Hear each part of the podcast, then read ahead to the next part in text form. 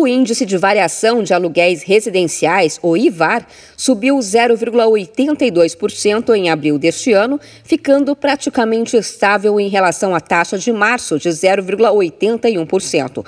Com o resultado divulgado pela Fundação Getúlio Vargas, o indicador acumula a variação de 8,24% em 12 meses, a maior nesta base de comparação desde o início da série histórica da pesquisa, que foi em janeiro de 2019. O economista e coordenador de índices de preços da FGV, Paulo Pichetti, disse que essa taxa acumulada é a mais relevante para determinar o reajuste dos aluguéis. O economista chama atenção para a proximidade com a taxa do IPCA, indicador do IBGE que mede a inflação oficial do Brasil. Esse é um número que está se aproximando da variação acumulada do IPCA no mesmo período, mostrando que muitos contratos que ao longo dos últimos meses passaram a ser reajustados pelo IPCA estão se tornando predominantes no mercado brasileiro. Com isso, a gente imagina ver agora uma aproximação maior da variação dos aluguéis com a variação acumulada do IPCA durante os próximos meses. Esse índice, o IVAR,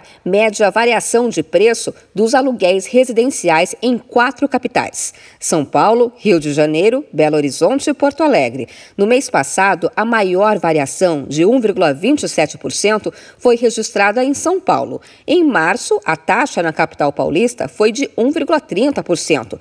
Já Porto Alegre foi a única cidade com alta da taxa de março para abril, ao passar de uma deflação de 1,25% para a inflação de 0,82%. No Rio de Janeiro, a inflação dos aluguéis recuou para 0,31% em abril, sendo que março registrou uma alta de 1,44%. O mesmo aconteceu em Belo Horizonte. A taxa passou de 2,32% em março para menos 0,07% em abril.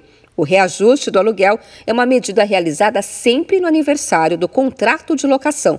Portanto, 12 meses após o seu início, o contrato terá o valor reajustado para ficar de acordo com os índices do mercado. Essa é uma correção importante para o proprietário não sair perdendo ao alugar seu imóvel por valores menores que aqueles praticados no mercado ou regulados abaixo da inflação do país.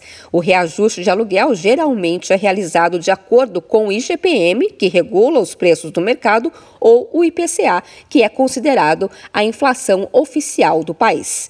De São Paulo, Luciane Yuri.